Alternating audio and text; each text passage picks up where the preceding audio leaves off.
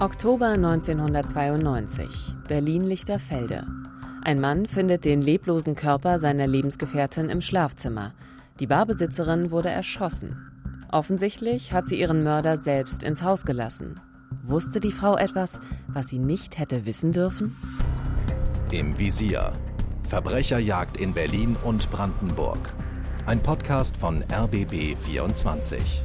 Mit Theresa Sickertz die eine große Leidenschaft für Podcasts und spannende Geschichten hat und mit Uwe Madel. Dem Mann, der die Geschichten hat, Ehrenkommissar bei der Polizei Brandenburg und seit fast 30 Jahren Autor und Moderator bei Täter-Opfer-Polizei, dem Kriminalreport des RBB. Heute geht es um den Mord an der damals 50-jährigen Barbesitzerin Karin R. Es geht um das Leben einer Frau, die einerseits eine fürsorgliche Mutter war, die aber auch exzessive Partys mit einflussreichen Leuten in ihrer Bar feierte. Wusste sie zu viel? Das Besondere an diesem Verbrechen heute ist, dass dieser Fall noch immer nicht abgeschlossen ist und dass die Polizei noch immer auf Hinweise hofft, auf die Hilfe von Zeugen, die irgendetwas gehört oder gesehen haben. Denn Mord verjährt nicht, auch nicht nach 28 Jahren. Und gerade in diesem Fall heute muss es Menschen geben, neben dem Mörder, die etwas wissen und die mit ihrem Wissen die Ermittlungen voranbringen könnten. Vielleicht klappt das ja heute. Schön, dass Sie bei uns sind und schön, dass Sie uns zuhören.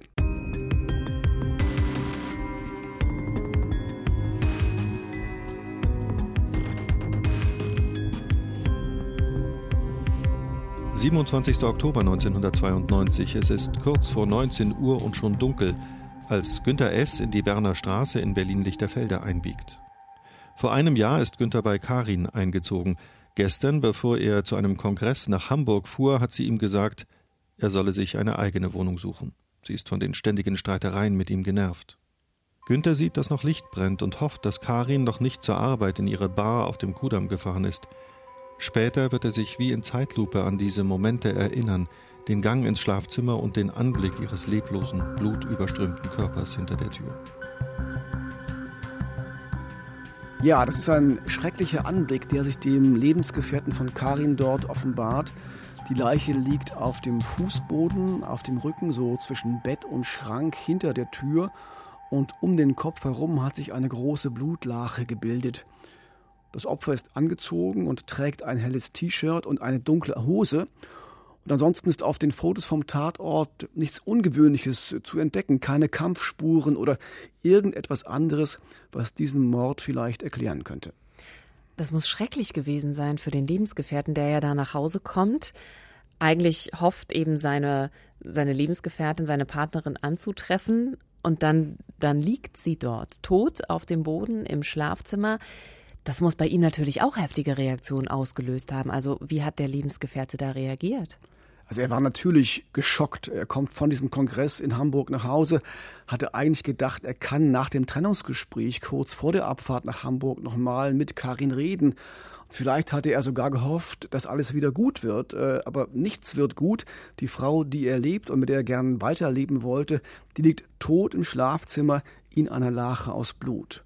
Er tut dann, was man in so einer Situation äh, tun muss. Er ruft als allererstes die Feuerwehr an und danach die Tochter von Karin. Er weint am Telefon, als sie den Hörer abnimmt und er bittet die Tochter sofort zu kommen. Es sei etwas Schreckliches passiert. Ich habe gedacht, ein Unfall oder irgendwie sowas. In der Art, ein schlimmer Autounfall oder irgendwie was. Also mir war schon klar, es ist jetzt irgendwas äh, äh, also dass es irgendwie schlimm war, war mir anhand des Anrufs klar. Die Tochter macht sich also auf den Weg nach Lichterfelde, ein hübscher Ortsteil in Berlin-Zehlendorf. Grün, viele alte Villen und auf der Berner Straße fährt man über Kopfsteinpflaster. Und die Straße ist von schönen alten Bäumen gesäumt. Karins Tochter hatte sich auf ein schlimmes Szenario eingestellt, aber das, was sie dann sieht, als sie bei ihrer Mutter eintrifft, damit hat sie nicht gerechnet. Da stand halt alles voller Polizei und Feuerwehr und Leute überall. Und ich bin halt aus dem Auto raus und wollte zur Tür rein und bin halt in die Arme von irgendwelchen Beamten gerannt, die mich davon abgehalten haben, da reinzugehen und habe äh, geheult und geschrien und äh, war wirklich komplett außer mir. Habe ja auch erstmal überhaupt nicht gewusst, warum die mich da jetzt da nicht reinlassen, was das jetzt soll, was jetzt hier passiert ist. Warum darf ich da jetzt da nicht rein? Und ich weiß gar nicht. Und, und dann hat man mir das wohl gesagt, was passiert ist. Und dann ich bin erstmal komplett, ich bin zusammengebrochen. Also verständlicherweise. Also absolut. Das ist ja auch ein Szenario, das man niemandem wünscht. Also sie, sie kommt dorthin, weiß noch nicht so richtig, was passiert ist und bemerkt, sie hat ihre Mutter verloren. Also den Menschen, den man vielleicht am meisten liebt in seinem Leben und diesen Menschen dann auch noch in einem Zustand zu sehen, der traumatisch ist, das ist furchtbar. Uwe, wie ist Karin denn ums Leben gekommen? Ich habe ja vorhin schon so ein bisschen die Situation am Tatort in der Wohnung beschrieben. Das sieht man auf den Fotos aus der Polizeiakte. Der Kopf und der Rücken von Karin R. lagen in einer großen Blutlache. Sie wurde durch einen Kopfschuss umgebracht, und zwar durch einen sehr gezielten Kopfschuss, fast wie bei einer Hinrichtung. Die Rechtsmediziner haben den Todeszeitpunkt dann so um die Mittagszeit ermittelt, also zwischen 11 und 14 Uhr. Das heißt, sie lag schon einige Stunden tot im Schlafzimmer, bevor dann ihr Lebensgefährte abends gegen 19 Uhr nach Hause kam. Das irritiert mich so ein bisschen, weil wenn ich an Kopfschuss denke, dann würde ich glauben, da muss doch jemand was gehört haben. Da kann doch nicht erst um 19 Uhr der Mann in die Wohnung kommen äh, und die Frau dort tot vorfinden. Also hat niemand, ein Nachbar, irgendwer was gehört? Nein, also die Polizei hat wirklich alle Nachbarn befragt, äh, auch in der Nachbarschaft, in anderen Häusern. Niemand hat einen Schuss gehört oder sonst irgendetwas bemerkt. Es gibt auch keine Einbruchsspuren, was ja darauf hindeutet, dass Karin R. ihren Mörder vermutlich selbst in die Wohnung gelassen hat. Vielleicht kannte, da kann man jetzt spekulieren, äh, kannte sie ihn oder hat sie ihm vertrauensvoll die Tür geöffnet, weil es irgendeine andere Beziehung gab oder ist sie mit irgendeinem Trick oder einer Legende in die Wohnung gekommen. Auch das ist ja möglich, aber all das ist noch unklar. Doch warum musste Karin sterben? Die Ermittlungen offenbaren, dass Karin ein wilderes Leben geführt hat, als ihre Tochter es vielleicht vermutet hatte.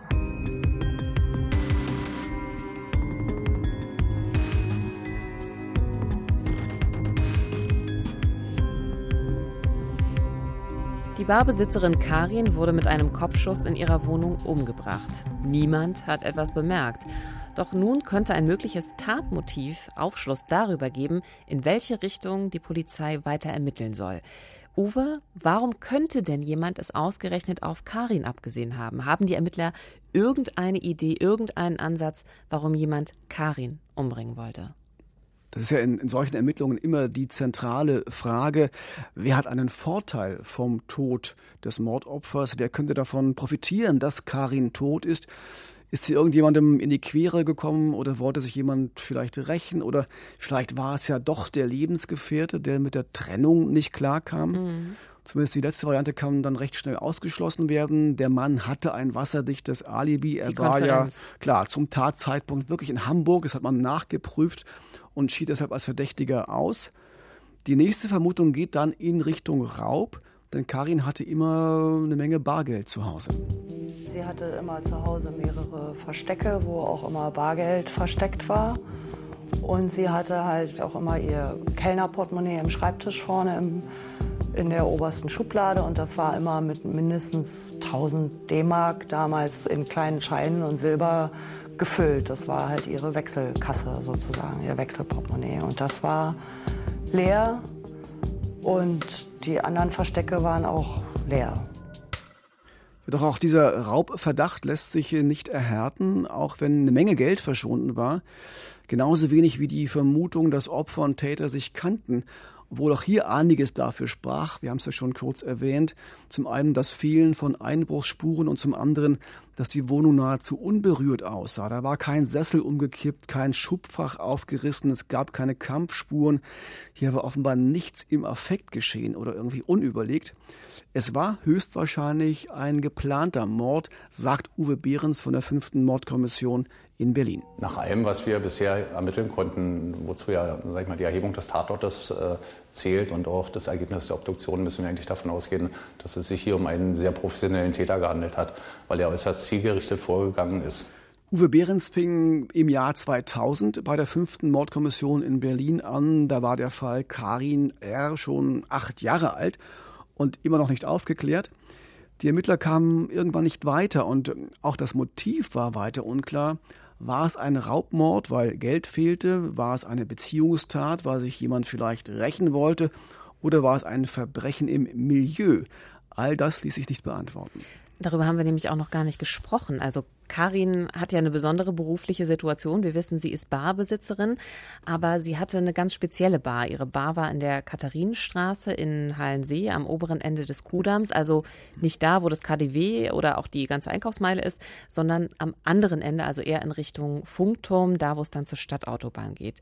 Und da ist eben diese Bar, Karins Atelier heißt sie, und die hat Karin schon seit 1985 und das Geschäft läuft gut. Ja, Karin war eine beliebte und auch sehr offene Frau, eine sehr attraktive Frau mit dunklen Haaren und einem sehr sympathischen Lächeln. Das kann man auf allen Fotos wunderbar erkennen. Sie hatte ihren Laden gut im Griff und so hat sie ihre Tochter auch in Erinnerung. Sie hatte das, was man braucht, um ein guter Gastronom zu sein. Viel Empathie für die Menschen und was sie auch immer gesagt hat, es ist nicht wichtig, dass man einen schicken Marmortresen hat. Man kann da auch ein paar Holzkisten hinstellen. Wichtig ist, wer dahinter steht und was für eine Persönlichkeit man hat und wie man die Menschen ja, also empfängt und begrüßt und mit denen umgeht. Ja, bei Karin in der Bar gingen die unterschiedlichsten Leute ein und aus. Menschen aus der Politik, aus der Wirtschaft und dem Showbusiness. Menschen, die gute Stimmung und gleichzeitig Verschwiegenheit schätzten. Das war ganz wichtig. Äh, hier wurde geflirtet, getanzt und getrunken.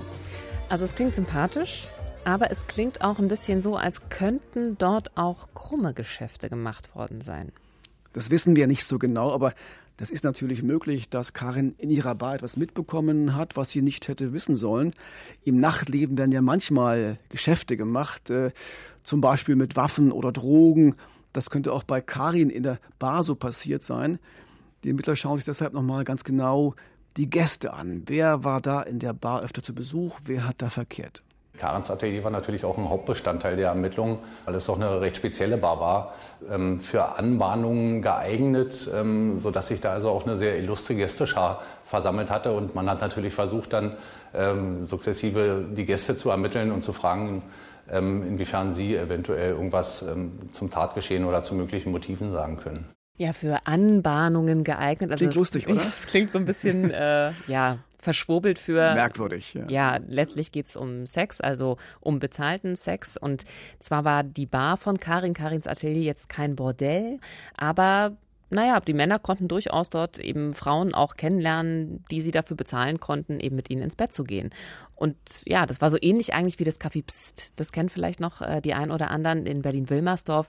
Das ist eben auch genau deswegen berühmt geworden, weil auch das, ja, es dort auch diese Anbahnungen sozusagen gab. Genau, und äh, man sprach dort äh, bei Kari nachts in der Bar gern über Geschäftliches. Wir haben es ja schon so ein bisschen angedeutet, ob das immer ganz legal war. Wer weiß das heute? Mhm. Also insgesamt ein nicht ganz ungefährliches Milieu, in dem Karin immer die Gastgeberin war. Und die Ermittler hoffen sich in diesem Zusammenhang auch Auskünfte von der damals 24 Jahre alten Tochter. Doch sie wusste nicht viel über die Bar und auch nicht über das Nachtleben ihrer Mutter. Für mich war das Schlimme, dass ich so gar nichts dazu sagen konnte, dass ich so offensichtlich einen ganz großen Teil von ihrem Leben überhaupt nicht kannte und davon überhaupt nichts wusste. Also auch was mir die Kripo-Beamten erzählt haben, dass sie schon auch mal morgens noch im Laden dann mit Stammgästen den Schlüssel von innen irgendwann umgedreht hat und dass die Partys dann schon auch ein bisschen wilder wurden, wo vielleicht nicht nur Alkohol getrunken wurde. Und so Dinge, das hätte ich meiner Mutter hätte ich nicht im Traum geglaubt, obwohl jetzt im Nachhinein, wenn ich darüber nachdenke, klar, sie war halt auch lebenslustig und jetzt nicht abgeneigt irgendwie oh, so das Leben auch mal so zu genießen. Ja, Karin scheint wirklich äh, zwei Leben geführt zu haben und das parallel. In der Bar war sie die fröhliche, lebenslustige Chefin, man könnte auch sagen die femme fatale. Und außerhalb der Bar, da war sie die fürsorgliche, alleinerziehende Mutter. Vielleicht auch konservativer. Ganz sicher. Ja. Ne? Und ähm, da war von dem vielleicht gar nicht zu ahnen, von dieser Nachtseite. Da ging es vor allem natürlich um die Tochter, der es an nichts fehlen sollte. Ja, ich finde es auch immer wieder erstaunlich, also wie wenig manchmal die Kinder dann doch über ihre Eltern eben wissen. Also nicht selten verschweigen ja Eltern Teile ihrer Vergangenheit oder eben auch ihres Lebens. Wahrscheinlich auch aus Schutz oder vielleicht auch aus Scham. Ähm, ne, was ist da vielleicht in der Bar passiert oder so?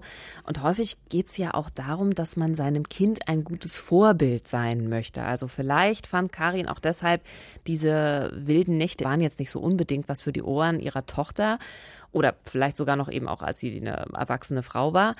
Aber nach dem Tod, da kommen dann diese Geheimnisse eben natürlich doch oft ans Licht. Und ich kann mir gut vorstellen, wie erschreckend es für Karins Tochter gewesen sein muss, festzustellen, dass sie wirklich einen großen Teil des Lebens und ja auch damit der Persönlichkeit ihrer Mutter nicht kannte.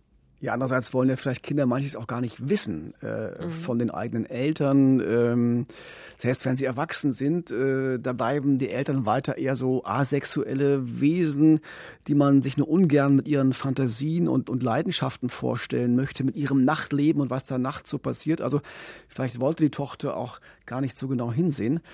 Aber egal, die Geheimnisse der Mutter haben das Verhältnis zur Tochter auf keinen Fall negativ beeinflusst. Die beiden waren einander immer sehr nah, sehr, einander sehr zugetan. Auch als die Tochter zu Hause auszog, das war relativ kurz vor dem Mord, für Karin war das sehr ungewohnt und sie war oft traurig darüber, dass die Tochter jetzt nicht mehr bei ihr wohnte. Das wurde auch am Tag vor ihrem Tod noch einmal sehr deutlich, als die beiden gemeinsam einen Einkaufsbummel machten. Dann sind wir irgendwann zu ihr nach Hause gefahren und haben auch, glaube ich, noch einen Kaffee getrunken oder sowas. Und sie wollte sehr, sehr gerne, dass ich bei ihr bleibe an diesem Abend irgendwie. Und hat halt immer gesagt, komm, wir machen uns das schön gemütlich und bestellen was zu essen und so. Und ich wollte halt unbedingt in mein neues Zuhause zurück. So, weil ich gesagt habe, so, ich bin jetzt erwachsen sozusagen oder ich habe jetzt meine eigene Wohnung und da möchte ich auch gerne hin. Und bin dann gegangen, obwohl sie mich so gerne hätte da behalten. Ja, das war wie gesagt der Nachmittag, bevor Karin erschossen wurde. Keine 20 Stunden später war sie tot. Für die Tochter ist das bis heute schwer zu begreifen. Ich hatte ein paar Jahre, wo ich dachte, ein Glück, dass ich nicht da war an dem Abend, sonst wäre ich vielleicht jetzt auch nicht mehr da. Und es gibt Zeiten, wo ich denke, man, warum war ich denn nicht da? Vielleicht wäre das dann nicht passiert. Das ist natürlich eine unglaubliche Belastung für so eine junge Frau. Also diese Frage, was wäre, wenn? Klar, würde meine Mutter noch leben, wenn ich an diesem Abend bei ihr geblieben wäre? Das ist für, für jeden schwer auszuhalten. Fakt ist, kurz nachdem die Tochter in ihre neue Wohnung gefahren war, rufen Karins Freunde an und fragen, ob sie nicht Lust habe auf ein spontanes Treffen in einer Kneipe. Es könnte lustig werden. Nach etwas Zögern sagt Karin dann zu und diese Freunde sind die letzten Zeugen, die Karin lebend gesehen haben. Weiß man denn, wie dieser Abend abgelaufen ist? Also gab es irgendwas Auffälliges, irgendwas, was die Freunde vielleicht schon bemerkt haben an diesem Abend oder so? Aus Sicht der Freunde eigentlich nicht. Sie erinnern sich daran, dass Karin von ihrem eifersüchtigen Lebenspartner berichtet hat. Den haben wir mhm. schon erwähnt am Anfang. Aber der hat ja ein Alibi. Dass sie sich von ihm getrennt hätte, genau. Aber das war offenbar etwas, was sie auch bewegte, was sie erzählt hat. Dann erzählt sie von einem früheren Freund, der jetzt wieder aufgetaucht sah und den sie irgendwie immer noch ganz gern habe. Klang so, als würde sich da vielleicht irgendwas wieder anbahnen. Ja, und dann überrascht sie ihre Freunde damit, dass es jemanden gebe, der ihre Bar kaufen wolle. Das Angebot läge bei 250.000 D-Mark. Viel Geld damals. Und gibt es da einen Zusammenhang mit dem Mord? Es geht ja eben um viel Geld. Auch das ist nur Spekulation. Warum sollte jemand, der die Bar kaufen möchte, die Inhaberin vorher umbringen? Also, das ist alles so ein bisschen Stochern im Nebel. Die Freunde jedenfalls, die Karin als letzte lebend gesehen haben am Abend vor ihrer Ermordung, die können keine Hinweise zu einem möglichen Täter oder einem Motiv geben. Vielleicht wollen sie das auch gar nicht, das weiß niemand so genau. Sie sagen, Karin sei gewesen wie immer, es gab keine Auffälligkeiten und auch nichts Bedrohliches. Karins Tochter, aber die versteht das nicht. Es kann doch nicht sein, dass auch ihr engster Kreis überhaupt gar nicht irgendetwas wusste. Ich kann mir nicht vorstellen, dass, da, dass sie zu niemandem Vertrauen hatte und auch mal vielleicht irgendwas gesagt hat, was ihr vielleicht Angst macht oder wo sie ein Risiko sieht. Ja, völliges Unverständnis und äh, man versteht auch der Mord an ihrer Mutter, vor allem diese mysteriösen Umstände, das Unerklärbare, die vielen Fragezeichen, das Nichtwissen, was wirklich passiert ist und warum All das war für die Tochter kaum zu ertragen und hat sie in eine schwere Krise gestürzt. Ich hatte Angst zwischendurch, dass ich das alles nicht packe und habe auch zu viel Alkohol getrunken und alle diese Dinge und hat, bin heute wirklich froh darüber, dass ich überhaupt jetzt hier bin und wo ich bin und das auch doch noch mal geschafft habe, irgendwie mein Leben irgendwie hinzukriegen, weil zwischendurch hatte ich Angst, dass ich das nicht schaffe.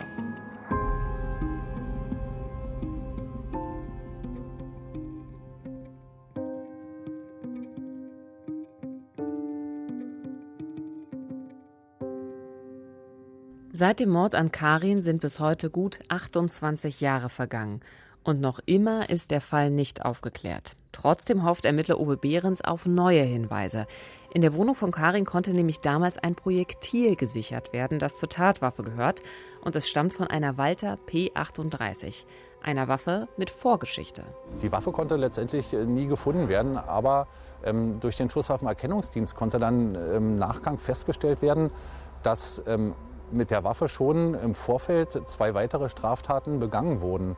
Und zwar im Jahre 1991 und im Jahre 1992 wurde jeweils mit der Waffe ein sogenannter Schaufenstereinbruch begangen. Das heißt, ähm, bei einem Juwelier und beim einem Antiquitätengeschäft wurde mit der Waffe durch die Schaufensterscheibe geschossen, um danach durch das entstandene Loch dann durchzugreifen.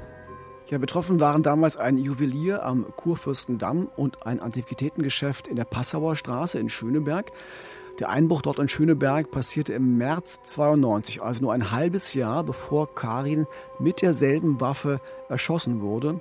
Bei beiden Einbrüchen konnten Projektile mit den gleichen Schussspuren gesichert werden wie in der Wohnung von Karin.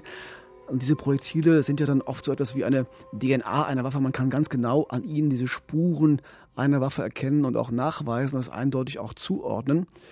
Die Einbrecher von damals wurden niemals gefasst und inzwischen sind ihre Taten auch verjährt. Aber für Mordermittler Uwe Behrens ist das nach wie vor eine wichtige Spur, denn er ist überzeugt, die Walter P38, eine alte Wehrmachtspistole, wurde nach den Schaufenstereinbrüchen einfach weitergereicht. Also mein erster Gedanke wäre ja gewesen, okay, die Einbrecher von damals könnten auch die Mörder von Karin R. sein, aber das wiederum glaubt also Uwe Behrens nicht, richtig? Nee, er glaubt, dass Karins Mörder die Waffe von den Einbrechern quasi übernommen hat oder über eine Art Zwischenhändler bekommen hat und bei seinem Mord gar nicht geahnt hat, dass mit dieser Waffe vorher schon andere Straftaten begangen worden sind. Mit einer Waffe, die im Vorfeld schon bei Straftaten geringerer Natur Verwendung fanden, ist es eher unüblich, dass sie dann von demselben Täter zu einem späteren Zeitpunkt dann auch bei einer so gravierenden Straftat wie einem Mord Verwendung fand. Ja, man muss sagen, es ist wahrscheinlich der einzige Fehler in einem fast perfekten Mord. Ja, und hoffentlich ein Fehler, der auf die Spur des Mörders führt. Für die Einbrecher selbst hat das alles ja keine Konsequenzen mehr. Die Einbrüche sind verjährt, der illegale Waffenbesitz auch. Deshalb hofft die Polizei weiter auf einen Tipp der Einbrecher von damals, auf einen Hinweis, an wen sie die Waffe weitergereicht haben. Das war auch Inhalt einer groß angelegten Öffentlichkeitsfahndung, so 2017, 2018.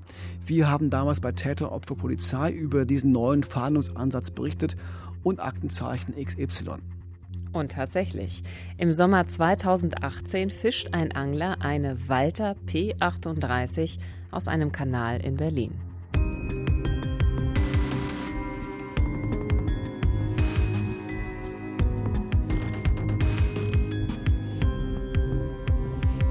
Die Barbesitzerin Karin wird erschossen in ihrer Wohnung aufgefunden. Es gibt keine Hinweise auf den Täter.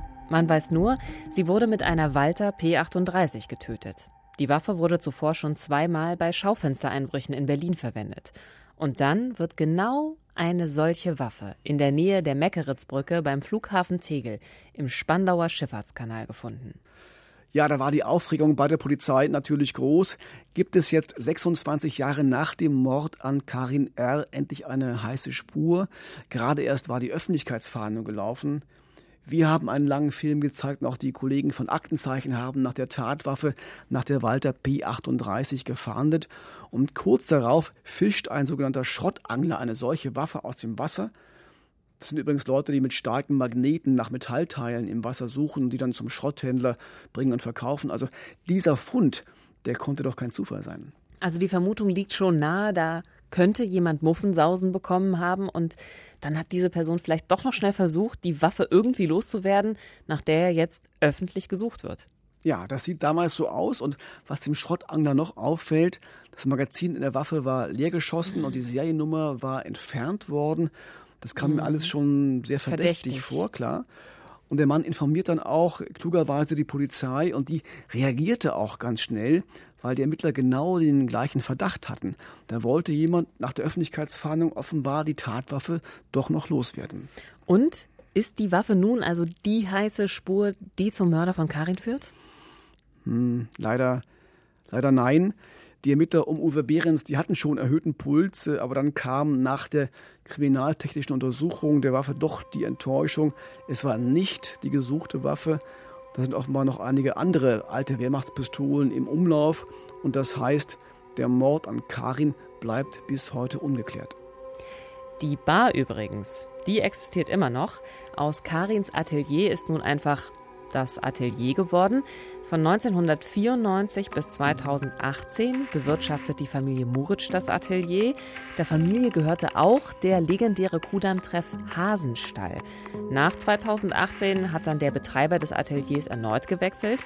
Auf der Facebook-Seite steht aber auch heute noch der ideale Treffpunkt für alle Nachtschwärmer. In Klammern insbesondere für Singles.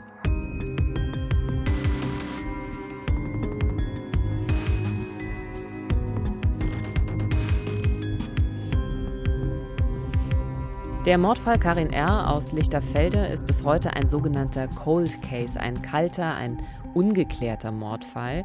Das ist sehr frustrierend, also für uns als Geschichtenerzähler natürlich, aber ganz besonders für die Familie und natürlich auch die ermittelnden Behörden. Ja, aber auch das ist Alltag äh, bei der Polizei. Nicht alle Mordfälle werden sofort gelöst.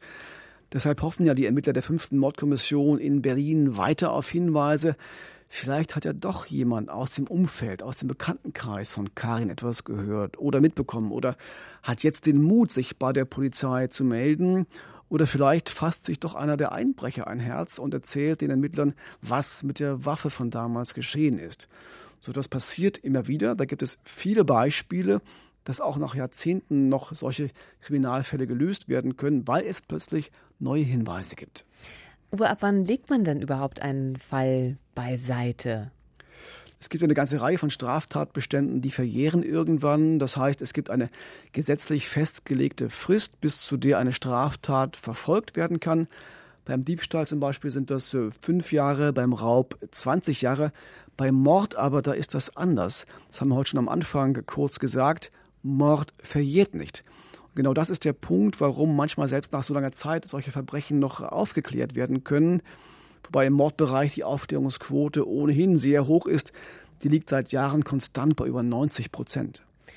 Das ist eine beeindruckende Zahl und auch natürlich eine sehr erfreuliche Zahl, wie ich finde.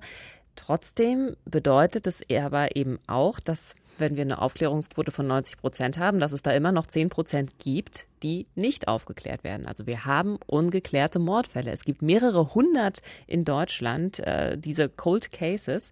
Und ich erinnere mich auch hier bei Im Visier dran, da hatten wir schon ein paar Mal mit solchen Fällen zu tun. Also Fälle, die dann wirklich nach vielen, vielen Jahren noch geklärt werden konnten. Also zum Beispiel der Fall der vermissten Berliner Schülerin Georgine. Der konnte erst nach 14 Jahren geklärt werden. Oder auch der der Schülerin Andrea aus Belzig, sogar erst nach 23 Jahren. Und auch der Mord an der jugendlichen äh, Tremperin Andrea aus unserer vergangenen Folge, der hat auch erst seinen Abschluss nach 20 Jahren gefunden. Ja, in vielen Fällen liegt das daran, dass es im Laufe der Zeit irgendwann neue Ermittlungs- und Analysemethoden gibt. So war das auch in der vorigen Folge. Als die 15 Jahre alte Andrea verschwand, da konnten DNA-Spuren noch nicht so fein ausgewertet werden, wie das heute möglich ist. Wobei das in diesem Fall zwar die Ermittlungen noch einmal angestoßen hat, aber der Täter wurde dann doch auf ganz andere Weise gefunden. Wer diesen Fall noch nicht kennt, kann ruhig nochmal nachhören in unserer Folge Nummer 13. Und ich erinnere mich auch noch sehr an den Fall von Andrea aus Belzig. Also da kam es ja zu einer Aufklärung in diesem Fall, weil einer der Täter verstarb. Und das führte dann dazu, dass also eben doch nochmal Zeugen aus der Familie sich offenbart haben, als dieser Täter eben tot war und sich dann doch nochmal zur Tat äußern wollten. Ähm, und vorher waren sie eben nicht bereit, ihr Wissen zu teilen. Ja, und bei Georgine äh, hatte man nach vielen Jahren sogar verdeckte Ermittler eingesetzt, die am Ende dem Täter ein Geständnis entlocken konnten. Deshalb ist es so wichtig, dass die Akten bei Mordfällen nicht geschlossen werden. Niemals. Denn immer wieder gibt es auch bei Cold Cases heiße Spuren.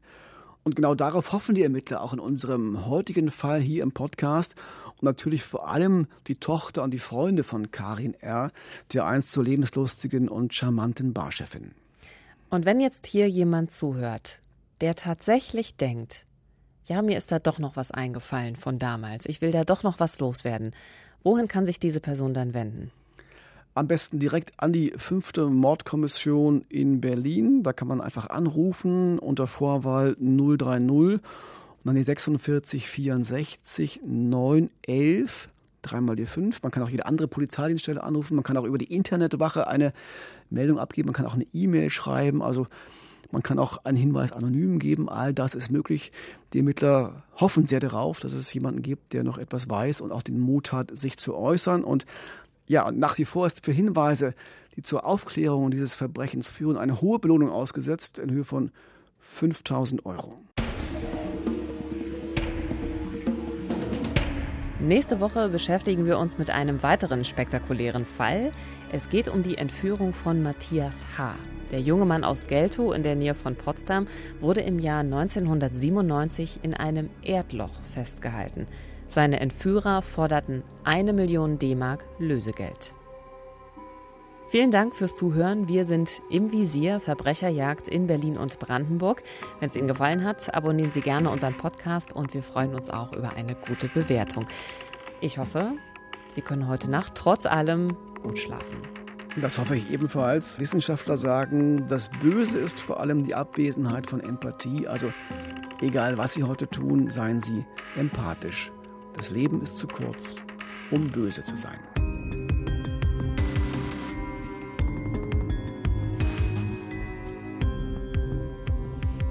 Im Visier Verbrecherjagd in Berlin und Brandenburg ist eine Produktion des RBB.